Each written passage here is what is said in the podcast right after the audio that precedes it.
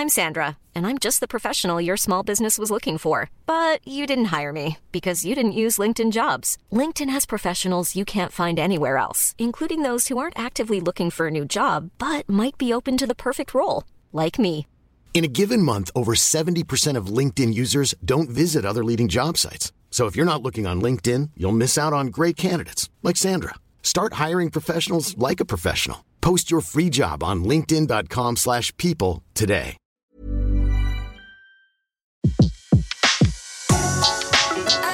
Le meilleur de séances radio est maintenant sur We Love Cinéma.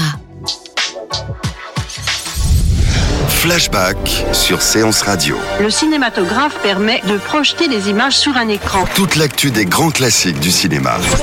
Bientôt, les films vont être sonorisés. Flashback avec Antoine Cyr et Antoine Julien. Je ne sais pas si vous vous rendez compte de l'aspect grandiose du mélange. Our first full-length motion picture feature in color opens a whole new world of thrill. Flashback sur Séance Radio. Ça, c'est le cinéma. Dans l'agenda de flashback du mois de décembre, nous évoquons les ressorties, les rétrospectives consacrées à Harold Lloyd et Joseph Mankiewicz, mais nous débutons avec l'exposition Goscinny et le cinéma à la Cinémathèque française, en compagnie de Jean-Pierre Mercier, le commissaire de l'exposition. Une formidable exposition retrace la vie et l'œuvre de René Goscinny, touche à tout génial, disparu malheureusement trop tôt, il y a tout juste 40 ans. Le père d'Astérix et de Lucky Luke n'aura écrit et réalisé que quatre longs métrages, mais le cinéma a infusé toute son œuvre, lui le grand admirateur de Buster Keaton et de Walt Disney, qui dès ses premiers dessins s'est amusé à croquer les stars hollywoodiennes de l'âge d'or, Clark Gable, Spencer Tracy ou autre James Cagney. Le visiteur se trouve ainsi plongé dans la salle de classe du petit Nicolas, au milieu des pyramides d'Astérix et Cléopâtre ou dans l'atelier du studio d'animation Idéfix. Accessoires, costumes, planches de dessin, extraits de films accompagnent ce voyage enthousiasmant et nostalgique à ne surtout pas manquer. Nous en parlons avec Jean-Pierre Mercier, conseiller scientifique de la Cité internationale de la bande dessinée d'Angoulême et commissaire de cette exposition. Jean-Pierre Mercier, euh, bonjour. Bonjour. Merci beaucoup euh, d'être avec nous dans Flashback. Alors, Goscinny disait qu'écrire pour la BD, c'était comme écrire pour le cinéma. Son style était-il cinématographique? Bah écoutez, après avoir travaillé sur cette expo, je crois que je, on peut répondre oui. Alors, évidemment, il y a des exceptions parce que dans Lucky Luke, c'est très cinématographique, puisqu'il y a vraiment euh, l'empreinte du western est très très forte.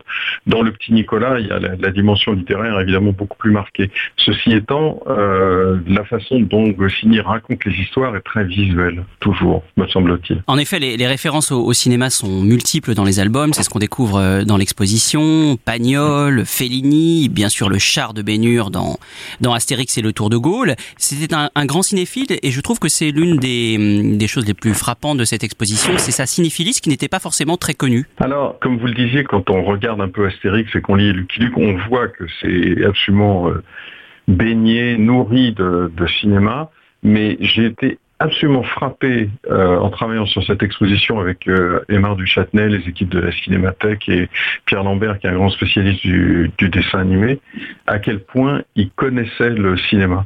Et je pense qu'il vient d'une époque et d'une génération où euh, le cinéma, c'était le divertissement populaire par excellence. On allait plusieurs fois par semaine au cinéma, ça coûtait pas très cher.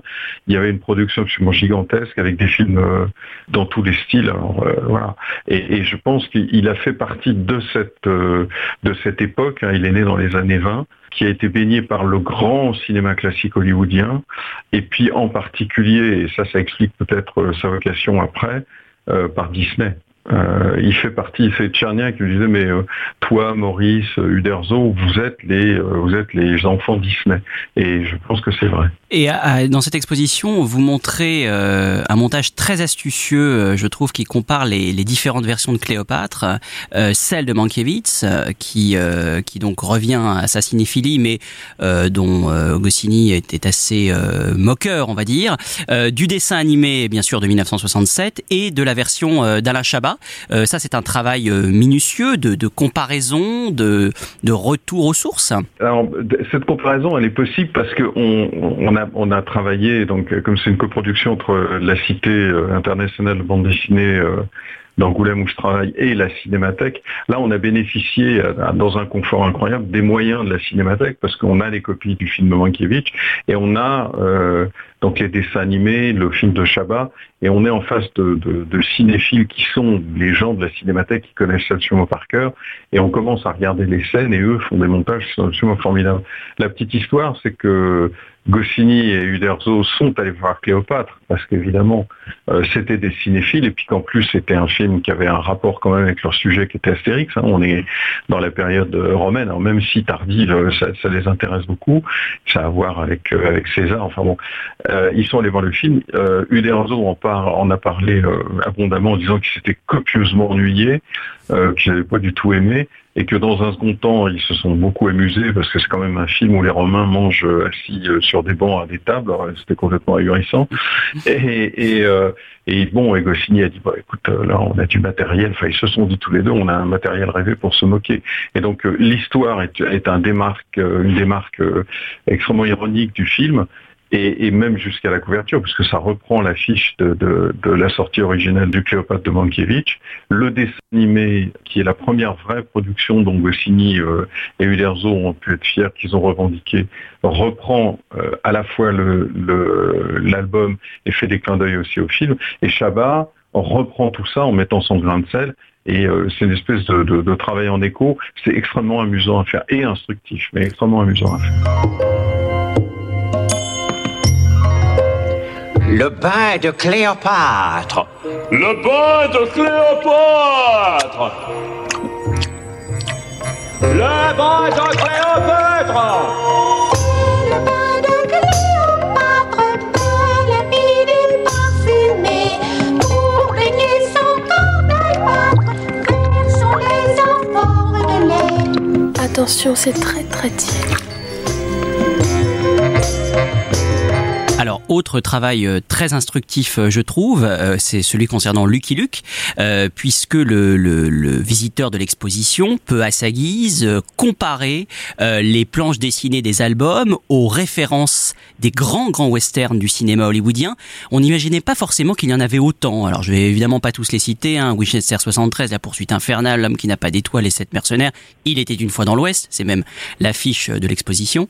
ces références sont abondantes, mais elles euh, elles ne sont pas montrées dans une veine parodique, je trouve plutôt très, très respectueuse finalement.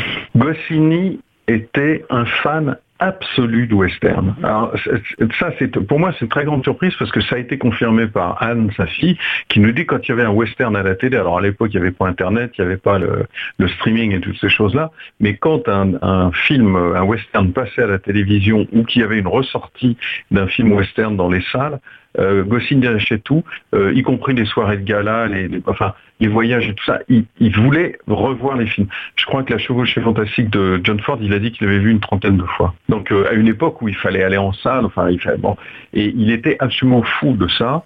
Et Lucky Luke, quand, euh, qui a été créé comme Maurice, comme chacun sait, quand il est devenu scénariste, en fait, le petit jeu pour eux deux, qui ont séjourné aux États-Unis, qui connaissaient les décors, ils sont allés au Monument de Vallée, ils ont sillonné les États-Unis.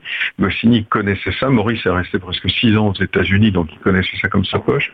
C'était à la fois de se moquer de l'histoire de l'Ouest, ce qu'ils font de façon absolument magistrale, par le biais euh, de l'interprétation qu'ont fait le western hollywoodien, qui est évidemment extrêmement loin de, la véritable histoire de l'Ouest, telle que les historiens aujourd'hui peuvent la, documenter. Et donc là, c'est un travail qui est euh, un travail d'humour, mais qui est nourri d'une suprême intelligence de ce que c'est qu'un western. Et donc, euh, il y a des allusions d'une finesse incroyable. Et ça, encore, encore une fois, c'était le, plaisir de travailler la cinémathèque. C'est avec des, cinéphiles qui connaissaient ça absolument par cœur qui disaient, bah oui, mais attends, telle page de Lucky Luke, c'est telle scène de Calamity Jane, par exemple, le, un, film que moi je ne connaissais pas, que j'ai découvert, qui est absolument formidable. Et les Dalton euh, qui ont inspiré Maurice, euh, voilà, on, avait les films, on avait les extraits, et après c'était de la dentelle à monter. Et, le, résultat est au-delà de moi ce que ce j'espère au début, parce que et encore on s'est limité parce que il y avait des, dizaines et des dizaines et des dizaines de, citations possibles à, montrer au public. Et, effectivement, on le voit dans l'exposition, les gens sont extrêmement contents de ça. C'est un peu un rêve pour pour un amateur comme moi de, bande dessinée, euh, de pouvoir travailler à ce point euh, dans la documentation et de remonter à la source de ce qui a pu être euh, le travail de Goscinny et Maurice. C'est vraiment formidable. Alors lorsqu'on parcourt euh, les allées de l'exposition, on se retrouve à un moment donné dans le dans les dans l'atelier des studios d'animation Idéfix créé à l'époque par Uderzo Goscinny bien sûr et, René Dargaud. vous recréez donc le studio en nous détaillant le le processus de fabrication d'un film animé en nous montrant de nombreux storyboards, de planches de décors et d'autres d'autres documents parfois inédits. Comment avez-vous eu accès à, toute cette euh, documentation?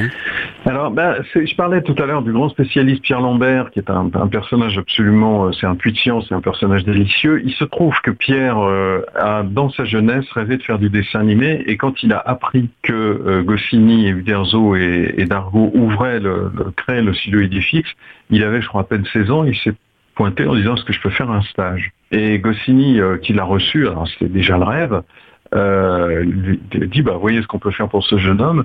Donc il a fait un stage au studio pendant quelques semaines et deux ans après, alors pas très longtemps parce que malheureusement l'aventure des studios du fixe a tourné court assez vite, mais il a, été engagé et c'était un des plus jeunes employés, sinon le plus jeune employé des studios. Et on le sait, malheureusement, la mort en 77 de Goscinny a entraîné la raide des studios et tout ça a été mis en liquidation. Et, euh, et donc Pierre était à l'époque lui employé et tout ça euh, n'avait pas de valeur particulière aux, yeux des gens qui ont fait la liquidation, et y compris d'ailleurs des gens qui travaillaient dans la, dans la boîte à l'époque. Quelques animateurs ont emmené des traces de leur travail, et Pierre est venu avec des sacs en plastique, avec tout ce qu'il a pu trouver, et avant que tout ça parte à la décharge, il a, euh, bourré tout ça de sacs, et il a ramené ça chez lui, et qu'il a gardé toute sa vie, la preuve il les a, parfaitement documenté, restauré, rangé, euh, il sait à la seconde près dans quelle scène de quel film tout ça euh, est extrait. Et il a mis tout ça à disposition de l'exposition, ce qui est un cadeau absolument formidable. Et en plus, lui a gardé contact avec les, animateurs qui travaillaient au studio à l'époque, qui étaient des gens jeunes aujourd'hui qui sont... Euh, qui étaient jeunes à l'époque, pardon, qui sont un peu plus touchés par l'âge aujourd'hui, mais qui sont encore vaillants. Et on a pu, comme ça, récupérer euh, des, des, choses de leur part, y compris des témoignages. Et il y a dans l'exposition une chose absolument euh, touchante et extrêmement émouvante même, c'est que Patrick Cohen, qui n'a rien à voir avec l'animateur de radio, qui est un des plus grands animateurs français, euh, enregistrait toutes les semaines les séances de travail avec Goscinny euh, le vendredi au studio Idéfix. Et d'une semaine sur l'autre, il effaçait la semaine précédente avec euh, avec la, semaine euh, courante. Et donc il y avait en direct les, commentaires de Goscinny et ensuite il en faisait un petit relevé pour organiser le travail.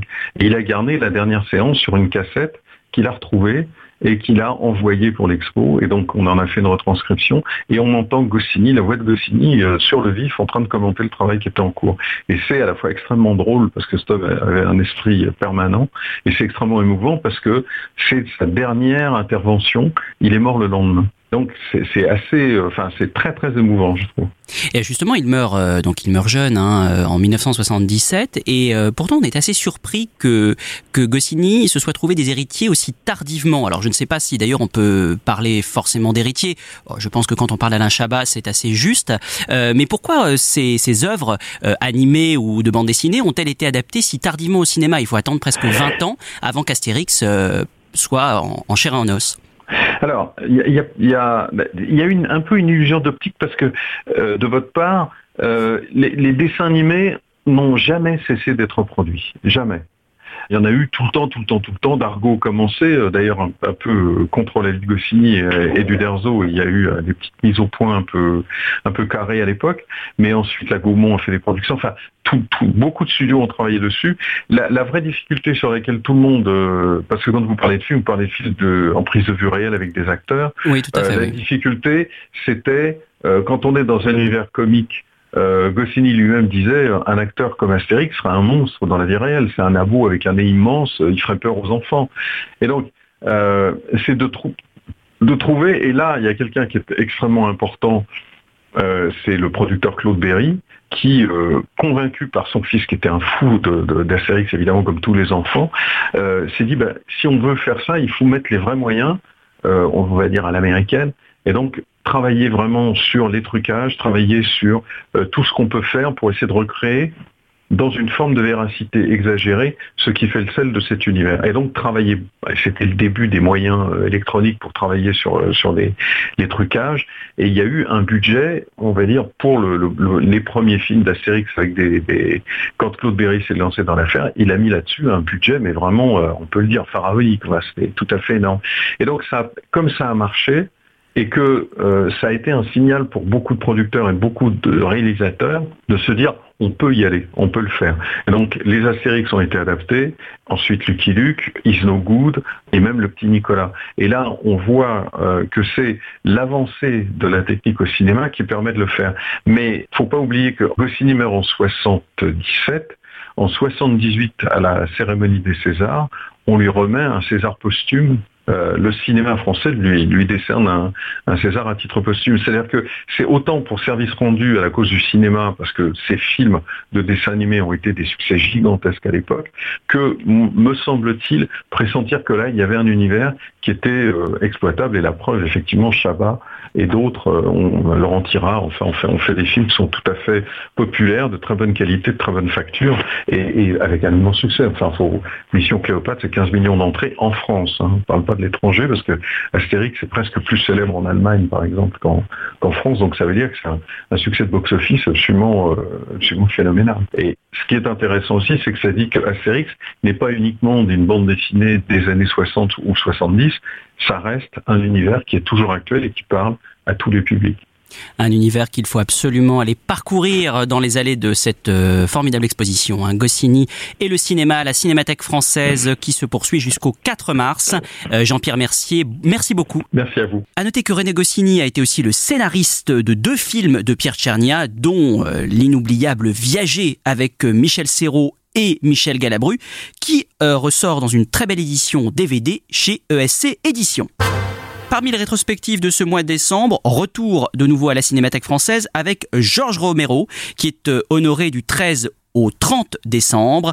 Georges Romero, révélé bien sûr en 1968 par La Nuit des Morts Vivants, il est, on peut le dire, l'inventeur du zombie, l'une des figures les plus marquantes du cinéma contemporain et qui n'a cessé jusqu'à aujourd'hui de poursuivre la création cinématographique, une figure que Romero a déclinée dans plusieurs films, Zombie, Land of the Dead notamment, avant sa disparition en juillet dernier.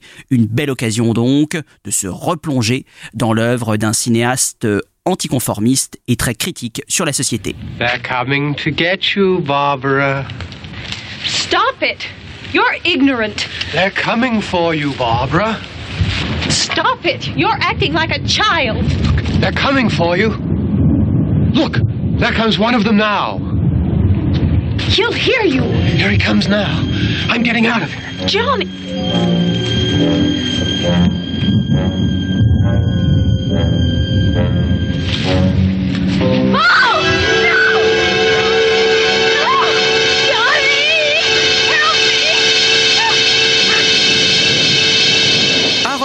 Dans tous ses états, c'est le programme que vous propose la fondation Jérôme Sédou Paté du 20 décembre au 2 janvier 2018. Des chefs-d'œuvre du cinéma muet à découvrir en famille. Harold Lloyd n'a pas fini de nous faire rire par ses déconvenus et n'a rien perdu de sa fraîcheur ni de son charme. C'est la raison pour laquelle la fondation euh, Jérôme Sédou Paté propose 18 films courts et longs, réalisés entre 1918 et 1926, présentés comme à l'accoutumée en ciné-concert, euh, aux côtés euh, de Bib Daniels, Snub Pollard ou encore de la ravissante Mildred Davis, ce génie du cinéma muet, enflammera la salle pâtée de la Fondation par évidemment ses gags visuels devenus euh, mémorables et ses cascades incroyables, souvent réalisées grâce à d'ingénieux trucages, une excellente sortie en famille.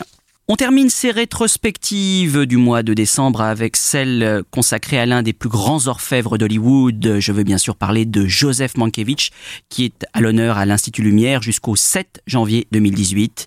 Joseph Mankiewicz naît aux États-Unis, de parents juifs originaires de Pologne. Il part ensuite à Berlin en 1928 en tant que journaliste, puis il est embauché par l'UFA, les célèbres studios de cinéma, pour traduire les intertitres des films anglo-saxons. En 1929, son frère Herman le fait entrer à la Paramount en tant que scénariste. De 33 à 35, il est scénariste à la MGM. Puis Louis Bibb Meyer le nomme producteur, entre autres de Fury de Fritz Lang et Indiscrétion de George Cukor. Puis en 1946, il rejoint la Fox, pour laquelle il réalise son premier long métrage, Le Château du Dragon.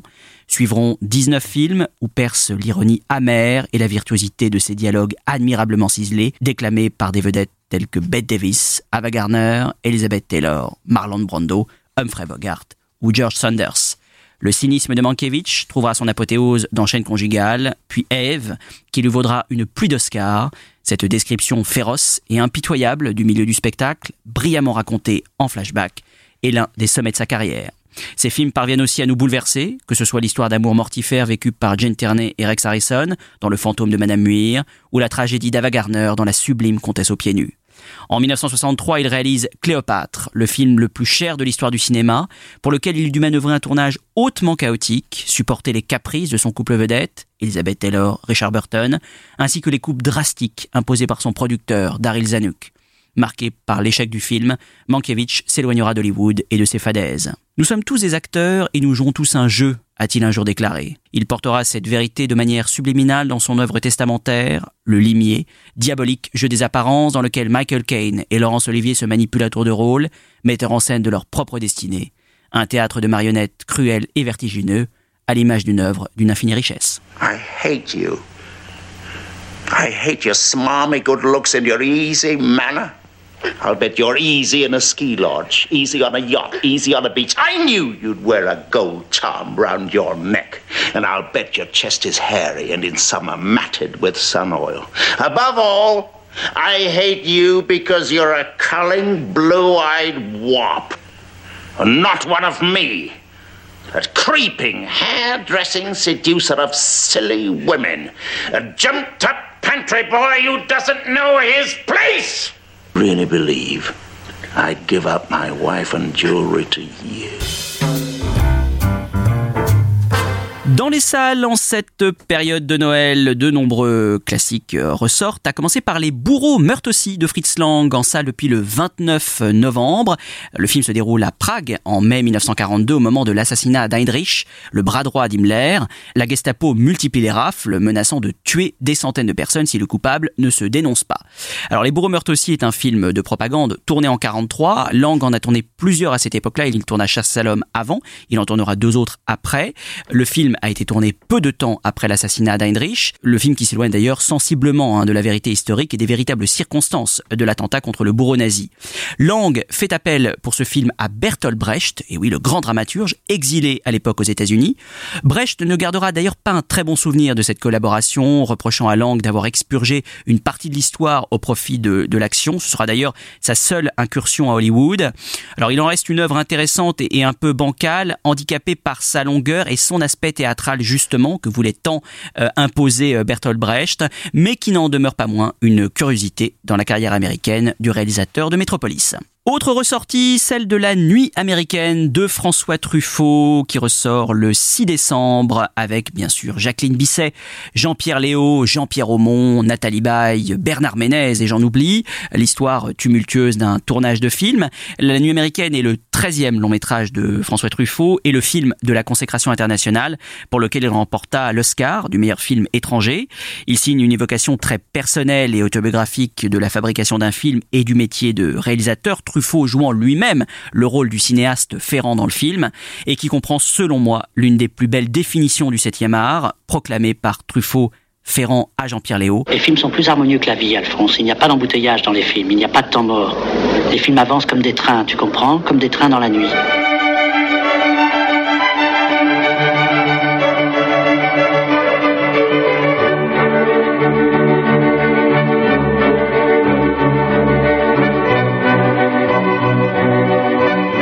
Max Ophuls est à l'honneur d'abord à la Cinémathèque française pour une large rétrospective qui lui est consacrée du 29 novembre au 31 décembre, mais aussi dans les salles avec la ressortie en version restaurée 4K et 35 mm prestige, et oui, de La Ronde, réalisée en 1951, euh, pour la première fois donc euh, restaurée euh, de cette manière aussi, euh, sublime. C'est vrai que la restauration est absolument magnifique. Alors La Ronde, c'est le premier film français de, de Max Ophuls après son retour euh, des États-Unis en 1950. C'est une réflexion euh, non dénuée d'humour et c'est ça son grand mérite sur la vacuité du, sentiment amoureux face au plaisir charnel.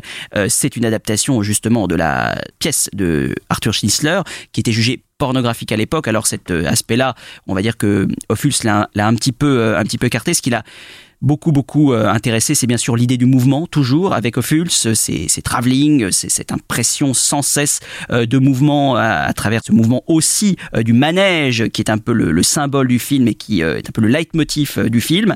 Euh, si la ronde aussi a été un, très beau succès à l'époque, c'est aussi grâce à sa pléiade de stars. C'est assez impressionnant. Jean-Louis Barrault, Daniel Darieux, bien sûr, actrice fétiche euh, de Max Ophuls avec lequel elle, elle tournera plusieurs films après. Et puis à l'époque, les jeunes premiers, euh, qui n'étaient que encore des jeunes premiers et qui allaient devenir des, très grands acteurs, Simone Signoret, Gérard Philippe ou, Serge Reggiani. Euh, c'est donc le premier euh, film d'une tétralogie qui comptera après bien sûr Le Plaisir, Madame de et Lola Montes, qui est le, dernier film euh, de Max.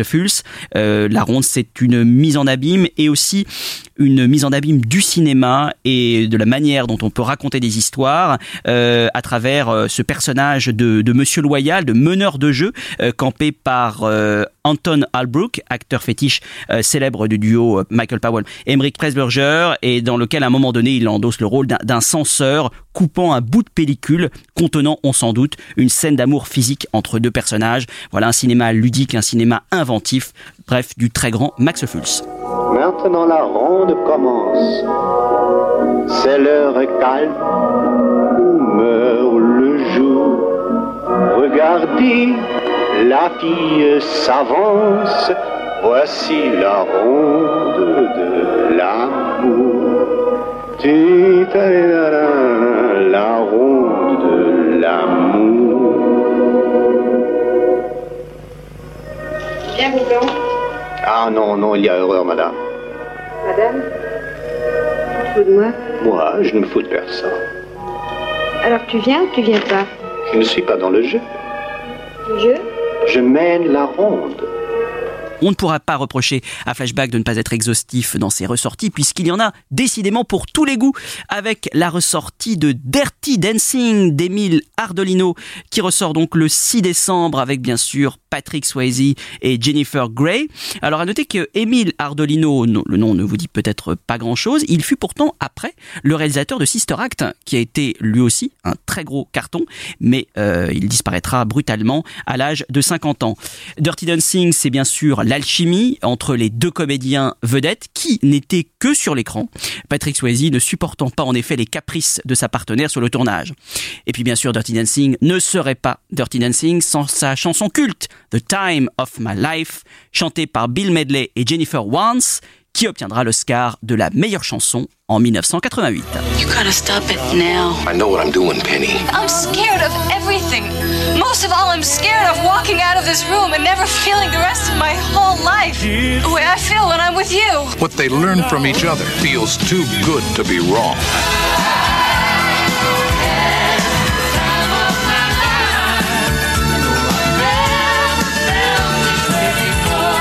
Dirty Dancing, starring Patrick Swayze, Jennifer Grey, and Cynthia Rhodes.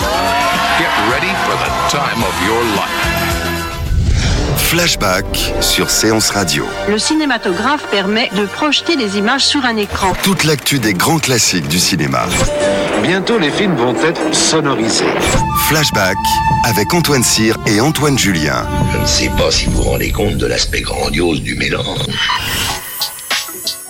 Retrouvez l'ensemble des contenus séances radio proposés par We Love Cinéma sur tous vos agrégateurs de podcasts.